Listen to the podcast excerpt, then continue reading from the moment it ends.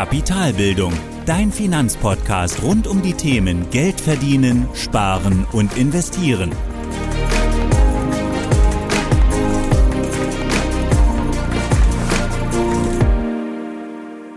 Hallo und willkommen zu einer weiteren Folge meines Podcasts. Ich bin Thorsten von Kapitalbildung und heute sprechen wir über die Börse. Und dabei bekommst du heute praktisches Wissen von mir einfach erklärt, zumindest versuche ich es. Und wir sprechen im Detail über die Funktion der Börse, über wichtige Begriffe, die dir dort begegnen werden und auch über die Akteure, die an diesem Markt oder die an der Börse teilnehmen. Okay, lass uns direkt starten und wir schauen nochmals auf die Funktion der Börse. Und da haben wir auch schon in Folge 13 schon bereits drüber gesprochen, und zwar da über die Märkte und die Preisbildung auf Märkten. Und dort haben wir auch herausgefunden, dass die Börse ebenfalls auch einfach ein Markt ist. Und auf Märkten werden Güter gehandelt, deren Preise sich anhand von Angebot und Nachfrage ergeben. Und gibt es denn jetzt auf dem Markt mehr Angebote zum Verkaufen eines Gutes, als Nachfragen ist zu kaufen, dann sinkt der Preis eben. Und das ist dann der klassische Angebotsüberhang oder im Englischen der Buyers Market, da es hier für den Käufer eben günstiger wird bzw. ist. Also der Preis sinkt. Umgekehrt steigt der Preis aber, wenn es mehr Nachfrager gibt als Angebote. Und das nennt man dann natürlich logischerweise Nachfrageüberhang oder im Englischen Sellers Market, da es eben nun für den Verkäufer gute Preise oder höhere Preise gibt, die sie eben mit dem Produkt am Markt erzielen können. Und in Folge 13 findest du nochmal eine detaillierte Beschreibung oder ein Beispiel mit der BMW-Aktie. Den Link packe ich dir natürlich in die Show Notes. Zusammengefasst aber erstmal gesagt, was ist denn die Börse? Die Börse ist ein organisierter Markt, an dem Marktteilnehmer Handelsgeschäfte abschließen, also Güter handeln, deren Preise sich anhand von Angebot und Nachfrage bilden. Und mit dem Wissen schauen wir uns jetzt mal genau diese Handelsgeschäfte an, um dann eben die Funktion der Börse zu begreifen. Wenn wir jetzt über die Börse sprechen, dann geht es immer um die sogenannte Wertpapier- und Aktienbörse. Also ein Ort, an dem sich Käufer und Verkäufer von Wertpapieren treffen. Und natürlich ist es nicht so, dass du dort persönlich erscheinst und eine BMW-Aktie beispielsweise kaufst oder verkaufst, sondern wenn du an der Börse teilnehmen möchtest, dann machst du das eben über einen Börsenmakler, der das für dich macht. Und ein Börsenmakler fasst eben genau diese Angebote und Nachfragen seiner Klienten, also von uns beispielsweise, wenn wir Ordern platzieren, fasst er diese Angebote und Nachfragen von Wertpapieren zusammen und platziert sie gesammelt an der Börse bzw. an den Handelsplätzen. Und dieser Börsenmakler, das ist dann deine Bank bzw. dein Online-Broker. Und wie gesagt, wenn du diese Order platzierst, gibt der Broker genau diese Order zum Kauf oder Verkauf zu einem bestimmten Preis an den jeweiligen Handelsplatz weiter und platziert diese Order dort. Und genau für diesen Service, dieses Platzieren der Order, erhebt die Bank oder dein Online-Broker diese Ordergebühren, die du auch kennst. Und die Handelsplätze, an denen diese Order platziert werden, kannst du in zwei Arten unterscheiden. Erstens die Präsenzbörse bzw. der Parketthandel, also sowas wie beispielsweise die Frankfurter Börse oder die Stuttgarter Börse hier in Deutschland oder auch die Wall Street. Und die zweite Art, die Computerbörse, also eine elektronische Börse. Hier in Deutschland haben wir beispielsweise das Xetra-System der Deutschen Börsen AG oder auch TradeGate. Und der Handel an der Computerbörse ist natürlich in der Regel etwas günstiger, wenn man sich das vorstellt, weil eben die Präsenz einfach nicht da ist. Also du zahlst ja auch weniger Ordergebühren in der Regel bei deinem Broker. Und zweitens kannst du hier auch länger handeln, denn die Präsenz ist hier einfach nicht notwendig und dadurch sind die Öffnungszeiten dieser Börsen länger. So kannst du beispielsweise an der Präsenzbörse in Frankfurt zwischen 8 und 20 Uhr handeln und an der elektronischen Börse TradeGate zwischen 8 und 22 Uhr, also zwei Stunden länger.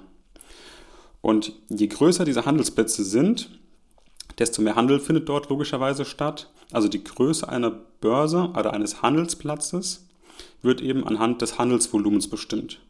Und ganz große Handelsplätze, die es auf der Welt gibt, werden daher auch Leitbörse genannt. Genauso wie die Leitindizes, über die wir auch schon mal gesprochen haben. Und hier gibt es eben auch Leitbörsen, wo die Handelsvolumen oder die Handelsvolumina eben besonders groß sind. Hier gibt es dann beispielsweise die Wall Street, Tokyo Stock Exchange, London Stock Exchange und in Deutschland eben die Frankfurter Börse als größte Börse in Deutschland. Und damit du jetzt mal ein Gefühl dafür bekommst, an der Wall Street wurden im Jahr 2008 33,6 Billionen US-Dollar umgesetzt. Und an allen Börsen in Deutschland, also Frankfurt, Stuttgart, München und so weiter, also der gesamte Aktien- und Wertpapierhandel in Deutschland, war in 2008 lediglich 4,6 Billionen US-Dollar. Also Wall Street, was nur ein Börsenplatz in den USA ist, neben dem Nasdaq und anderen weiteren Börsenplätzen mit 33,6 Billionen US-Dollar und Gesamtdeutschland, der Aktien- und Wertpapierhandel mit 4,6 Billionen US-Dollar. Du siehst also hier, die Wall Street ist schon eine wirklich deutlich wichtigere Leitbörse als beispielsweise die Frankfurter Börse. Trotzdem ist die Frankfurter Börse die größte Börse in Deutschland und damit die Leitbörse für Deutschland. Und mit diesem Wissen jetzt, dass es eine Präsenzbörse gibt, eine Computerbörse, dass es äh, einen Börsenmakler gibt, der für uns Ordern platziert, kommen wir dann jetzt nochmals zurück zur Preisbildung beim Handel.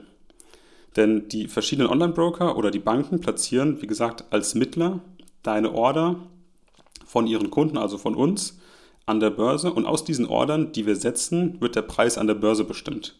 Also beispielsweise für die BMW-Aktie, alle Ordern der BMW-Aktie an der Börse Frankfurt. Aus diesen Ordern für die BMW-Aktie am Handelsplatz Frankfurt ergibt sich dann eben der Preis an der Börse, also zu welchen Preisen dort Leute bereit sind, eben die Aktie zu kaufen oder auch zu verkaufen. Und durch diese Angebote und Nachfragen bestimmt sich dann das Marktpreisgleichgewicht, an dem sich dann eben auch der Aktienkurs festsetzt. Und so ergeben sich natürlich auch leicht unterschiedliche Preise für die gleiche Aktie auf verschiedenen Handelsplätzen. Also wahrscheinlich wirst du eine BMW-Aktie an der Wall Street nicht günstiger bekommen als an der Frankfurter Börse, obwohl natürlich das gesamte Handelsvolumen an der Wall Street deutlich größer ist. Trotzdem wird wahrscheinlich die BMW-Aktie an der Frankfurter Börse, an einer deutschen Börse, häufiger gehandelt als beispielsweise an der Wall Street. Und hier habe ich auch ein passendes Beispiel aus meiner eigenen Erfahrung, was mir eingefallen ist hierzu. Ich habe in der Vergangenheit mal eine sehr günstige Aktie im Depot gehabt. Ein Aktienanteil waren, glaube ich, gut 30 Cent, also wirklich eine sehr unbekannte und natürlich auch eine Ramsch-Aktie in dem Sinn, in der viel Fantasie war, von der ich, in der ich irgendetwas gesehen habe. Ich weiß nicht mehr genau, was es war, es ist schon etwas her. Und ich habe damals diese Aktie, die ich im Depot hatte, wollte ich loswerden, weil ich einfach nicht mehr daran geglaubt habe, weil ich einfach mein Depot aufräumen wollte. Und das war einfach nur Spielgeld, das war ein Test, das war ein Versuch, ich wollte Erfahrungen sammeln und wollte diese Aktie einfach loswerden. Das waren mehrere Aktienanteile zu 30 Cent. Ich glaube, es waren ein paar hundert Euro, 300, 400 Euro, die ich einfach aus meinem Depot loswerden wollte. Ich war auch nicht großartig im Minus, sondern wollte einfach ähm, diesen Ballast loswerden und diese Penny Stock, diese Aktie einfach loswerden. Und habe genau dazu dann eben diese Aktie eine Order platziert bei meinem Broker, um eben diese Aktie anzubieten am Markt, also an der Börse. Habe dort dann auch deutlich unter dem Marktpreis, unter dem Marktpreis platziert, weil ich dachte, so werde ich sie halt auch los. Und musste dann feststellen, dass trotz vier Tage lang warten, also mein Order war schon vier Tage lang an der Börse platziert, gab es keine andere Person an dem Handelsplatz, an dem ich war, das war damals die Xetra-Börse, gab es keine Person, die bereit war, diese Order auch zu kaufen, beziehungsweise im Gegenzug eben auch eine Order platziert zu haben, ähm, diese Aktie zu kaufen. Und da siehst du auch eben, dass je mehr eine Aktie gehandelt wird, desto ehrlicher und transparenter ist natürlich auch ihr Preis. Denn dann, wenn eben viele Ordern reinkommen zum Kauf und Verkauf, findet eben auch sekündlich oder auch einfach viel schneller eine Bewertung dieser Aktie statt, wodurch auch die Preise nach oben und unten angeglichen werden und nicht wie bei dieser Aktie, die eben deutlich weniger häufig gehandelt wird, eben nicht erst alle vier Tage, in dem ein Preis zustande kommt, wo Käufer und Verkäufer sich einig sind. Aber genau solche Erfahrungen zeigen eben auch, erstens für mich persönlich, dass ich nicht mehr mit Penny Stocks handle, dass es einfach sinnlos für mich ist, das bringt mir nichts, macht mir auch keinen Spaß und ähm, führt auch nichts beim langfristigen Vermögensaufbau, ähm, führt auch nichts dazu.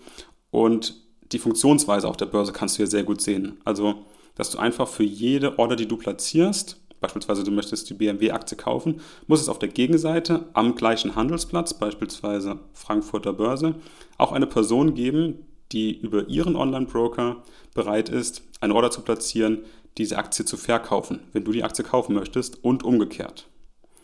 Du siehst also hier auch, wie auch in Folge 13, der Preis einer Aktie am Handelsplatz oder an der Börse hängt einzig und allein von der Bewertung der platzierten Ordern ab. Also aus diesen platzierten Ordern, die von den Online-Brokern von den Kunden an die Börse getragen werden, also an die Handelsplätze, daraus entstehen dann einzig und allein, daraus entstehen die Preise der Aktien. Und die Preise sind natürlich die Erwartungen der Anleger weshalb eben die bekannte Börsenpsychologie auch so ein wichtiger Faktor ist. Denn ich oder die Personen, die an der Börse teilnehmen, die Marktteilnehmer, die Aktionäre, geben ihre Ordern ab in einer bestimmten Erwartungshaltung. Also sie erwarten, dass der Preis beispielsweise teurer wird, also steigt, der Aktienkurs steigt oder dass in Zukunft der Aktienkurs fallen wird. Und daran oder anhand deren Erwartungen wird eben diese Order platziert und aus den Erwartungen, die dort am Markt platziert werden, ergeben sich dann die Aktienkurse. Also die Börsenpsychologie ist hier einfach ein ganz, ganz großer Part, worauf ich jetzt gar nicht mehr weiter eingehen möchte in dieser Folge, denn darauf werde ich jetzt in der nächsten Folge nochmal eine, eine ähm, separate Folge machen, um auf die Börsenpsychologie einzugehen, wie eigentlich diese Preise entstehen, woher diese Erwartungen kommen, was dort eine Rolle spielt. Hier reicht es aber erstmal zu wissen, dass die Preise an der Börse eben ganz stark von den Erwartungen der Marktteilnehmer abhängen.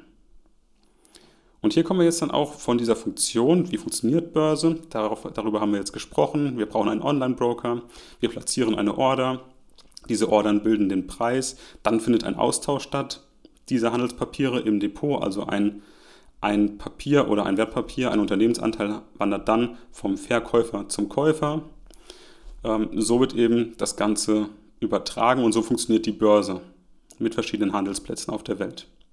Und damit kommen wir jetzt zu den Akteuren, die an der Börse überhaupt teilnehmen. Und klar ist, an der Börse treffen sich Käufer und Verkäufer von Aktien und Wertpapieren.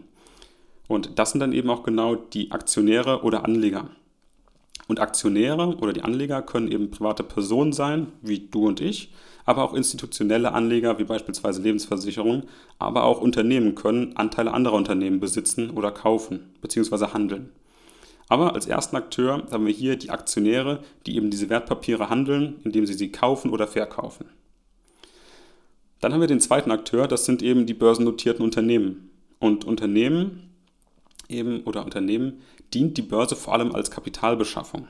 Und dabei müssen wir zum ersten Einmal zwischen zwei Arten unterscheiden von Kapital, nämlich Eigenkapital, also Finanzmittel aus eigenen Mitteln, und zweitens dem Fremdkapital, Finanzmittel aus fremden Mitteln oder einfach gesagt ein Kredit mit Schulden.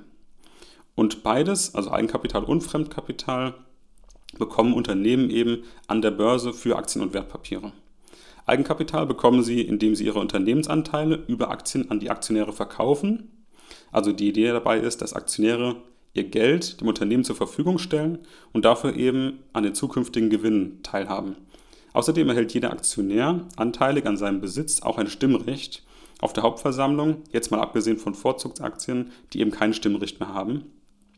Aber das ist eben der Deal. Für die Beschaffung von Eigenkapital gibt das Unternehmen seine Unternehmensanteile, beteiligt damit dann die Aktionäre am Gewinn und gibt ihnen ein Stimmrecht auf der Hauptversammlung.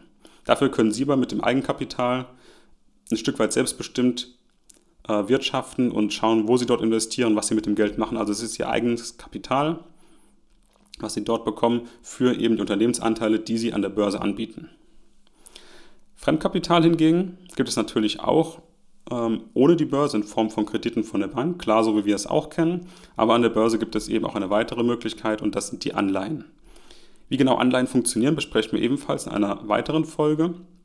Aber über dieses Mittel können Unternehmen sich eben auch Geld beschaffen und da aber allerdings Fremdkapital, also sie machen eben Schulden und leihen sich Geld und müssen dieses Geld irgendwann wieder zurückzahlen zu einem festen Zinssatz. Aber das sind die beiden Themen. Erstmal, warum Unternehmen an der Börse teilhaben, um eben sich Geld zu beschaffen. Und sie stellen dafür eben, um Geld zu bekommen, ihre Gewinnbeteiligung den Aktionären gegenüber oder stellen ihnen ihre Gewinnbeteiligung bereit und auch ein Stimmrecht auf der Hauptversammlung, also ein Mitspracherecht, was dann eigentlich im Unternehmen passiert. Und natürlich, je größer der Anteil eines Aktionärs am Unternehmen, desto größer ist dein Stimmrecht natürlich auch. Und damit kommen wir dann auch zum dritten Akteur, den Banken. Und Banken, das hatten wir auch schon weiter vorne im Podcast, Banken sind unsere Börsenmakler. Also sie sind genau eben der Mittelsmann zwischen den Aktionären und den börsennotierten Unternehmen. Also sie führen unsere Order aus, die wir online in, unserem, in unserer Benutzeroberfläche einstellen und platzieren sie dann eben an dem gewünschten Handelsplatz, beispielsweise an der Xetra. Außerdem liefern sie auch noch neben dem Platzieren von Ordern auch eine Verwahrstelle für unsere erworbenen Unternehmensbeteiligung bzw. Aktien. Und das ist dann das Wertpapierdepot, in dem wir unsere Aktien eben verwahren können. Und das sind eben die beiden Themen, wo Banken mit involviert sind als Mittelsmann. Aber es gibt auch genauso den Punkt, dass Banken auch Wertpapiere handeln und besitzen können. Also sie können genauso auch Aktionär sein. Aber im Großen und Ganzen sind Banken eben dafür da, als Mittelsmann zwischen Aktionär und börsennotierte Unternehmen eben dazwischen zu stehen und diesen Handel zustande zu bringen. Also dieses Kaufen und Verkaufen von Wertpapieren. Damit kommen wir dann auch zum vierten Akteur. Das sind die Fondsgesellschaften. Und Fondsgesellschaften aggregieren eben das Geld vieler Anleger und investieren es gesammelt in mehrere Anlagenklassen oder auch beispielsweise nur in Aktien, wie jetzt hier an der Börse. Und für uns als Anleger ist es eben ein einfaches und geeignetes Anlagevehikel, um mit wenig Vermögen breit zu investieren. Und das macht die Fondsgesellschaften eben auch zu stimmberechtigten Besitzern von Unternehmen. Also auch wenn wir als Anleger natürlich das Recht auf die Gewinnbeteiligung behalten, also alle Gewinne bekommen, die Ausschüttungen, aber auch den Aktienkurs natürlich in unserem, in unserem Depot, in den Kursgewinnen natürlich mitnehmen, ist es trotzdem so, dass eben Fonds eben die Unternehmensbeteiligung nicht erwerben, aber dafür die Stimmrechte bekommen. Also sie können in der Hauptversammlung alle Stimmrechte für sich nutzen, für alle Aktien oder alle Unternehmensanteile, die sie dort in ihrem Fonds gesammelt haben. Das haben wir als Anleger oder als ja, Investor von einem Fonds haben wir diese Stimmrechte nicht, sondern nur diese Gewinnbeteiligung. Ob das jetzt gut oder schlecht ist, klären wir vielleicht nochmal in, einem, äh, in einer separaten Folge. Aber dessen solltest du dir einfach bewusst sein, bei der Investition in einen Fonds kannst du nicht an einer Hauptversammlung teilnehmen, nur weil die Unternehmen im Fonds eben gebündelt sind, sondern das Stimmrecht geht an die Fondsgesellschaft über. Aber Fondsgesellschaft, auch ein wichtiger Teilnehmer, besitzt in dem Sinne nicht die Aktien, sondern sammelt das Geld, investiert es gesammelt und stellt es dann als Sondervermögen aus. Aber eben trotzdem hat die Vorgesellschaft das Stimmrecht, ist aber nicht an den Gewinnen beteiligt. Und schließlich kommen wir dann zum letzten Akteur, den Ratingagenturen. Ratingagenturen haben eben die Aufgabe, die Bonität der Unternehmen und Staaten zu prüfen, die dort am Markt verfügbar sind oder dort zu handeln sind. Und dafür vergeben Unternehmen Ratings. Auch übrigens für Fonds vergeben ähm, Ratingagenturen ihre Bewertung. Und diese Ratings können von beispielsweise AAA, also die höchste Bonität, bis zu Triple C, die niedrigste Bonität gehen. Und in dieser Range zwischen AAA und Triple C, da gibt es eben verschiedene Ratingagenturen, und das, die drei größten Player aus den USA in der Ratingbranche sind eben erstens Moody's, Standard Poor's und Fitch.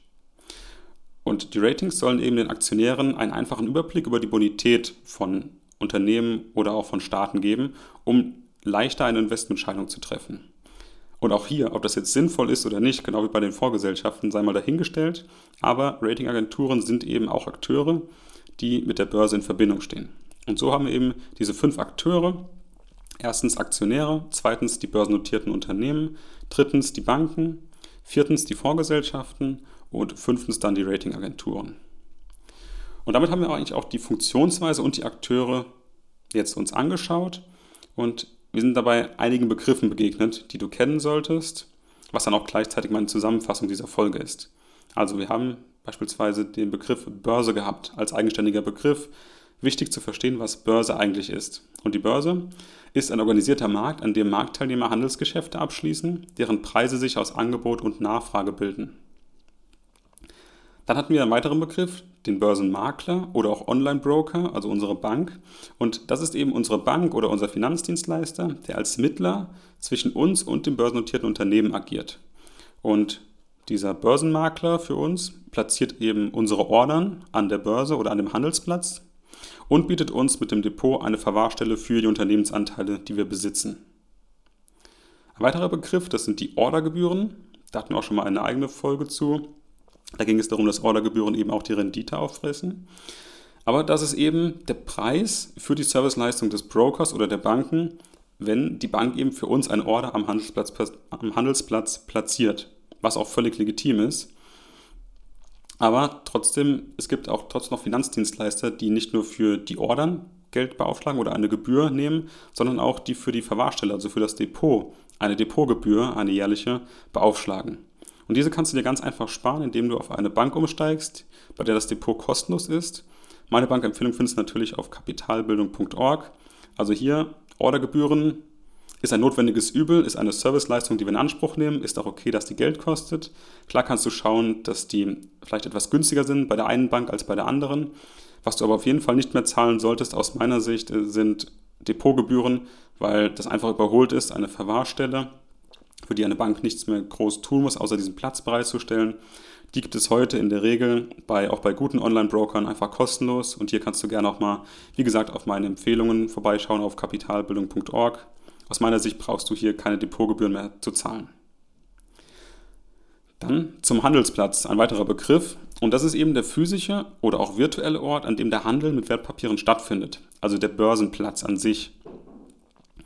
Und davon gibt es in Deutschland mehrere. Und zum einen als Parketthandel, also als physischer Ort, und zum anderen als Computerbörse, als virtueller Ort. Als Parketthandel hatten wir da beispielsweise die Frankfurter Börse oder auch die Wall Street und als Computerbörse in Deutschland zum Beispiel Xetra von der Deutsche Börse oder auch TradeGate. Ein weiterer Begriff, das ist die Leitbörse gewesen dort und das sind eben die Handelsplätze mit großen Handelsvolumina. Und je größer das Handelsvolumen einer Aktie auf einem Börsenplatz ist, desto transparenter ist auch der Preis und damit eben auch die Chance darauf, dass deine Order ausgeführt wird. Das war meine persönliche Erfahrung mit, dem, mit, der, mit der Penny Stock, die ich einfach über vier Tage nicht losgeworden bin, weil kein Mensch bereit war, eben diese Aktie zu kaufen. Denn du musst dir einfach vorstellen, dass nur ein Handel zustande kommt, wenn es für dein Angebot, das du platzierst oder auch für deine Nachfrage, ein Angebot oder eine Nachfrage auf der anderen Seite gibt, sodass ein Handel zustande kommt. Oh, jetzt wird hier gerade gearbeitet im Haus. Ich hoffe, das ist nicht zu laut. Ähm, ja, das war also dann noch ein weiterer Begriff, die Leitbörse. Also Handelsplätze mit großen Handelsvolumen. Und Handel, die Leitbörse in Deutschland ist eben die Frankfurter Börse. Ein weiterer wichtiger Begriff, wenn es um Börse geht, sind natürlich die Aktien. Und Aktien sind einfach gesagt die Unternehmensanteile von börsennotierten Unternehmen, die an der Börse gehandelt werden.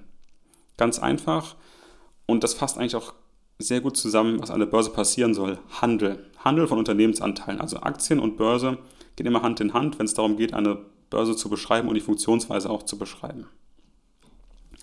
Weiterer wichtiger Begriff sind die Aktionäre. Und das sind eben natürlich die Besitzer von Aktien, die ihr Geld gegen das Stimmrecht und die Gewinnbeteiligung am Unternehmen eintauschen. Also die gehen genau diesen Deal ein, geben ihr Geld, dafür bekommen sie eben die Gewinnbeteiligung in der Zukunft vom Unternehmen und auch das Stimmrecht. Und hier siehst du auch, dass natürlich Aktionäre nur eine Aktie besitzen wollen, wenn sie auch davon überzeugt sind, dass das Unternehmen in Zukunft auch Gewinne macht. Es macht natürlich keinen Sinn, eine Aktie zu kaufen mit der Erwartung, dass das Unternehmen in Zukunft keine Gewinne erwirtschaften wird und der Aktienkurs dann eben nach unten fällt. Also hier siehst du auch wieder genau diese Funktionsweise der Börse, warum Aktionäre überhaupt Aktien halten sollen. Nämlich nur dann, wenn sie davon überzeugt sind, dass in Zukunft das Unternehmen mehr Gewinne erwirtschaften wird, als es das Unternehmen heute in der Gegenwart schon tut. Weiterer Begriff sind dann die börsennotierten Unternehmen auch als Akteur an der Börse. Und das sind eben die Unternehmen, die sich über eine Emission ihrer Unternehmensanteile Eigenkapital an der Börse beschaffen.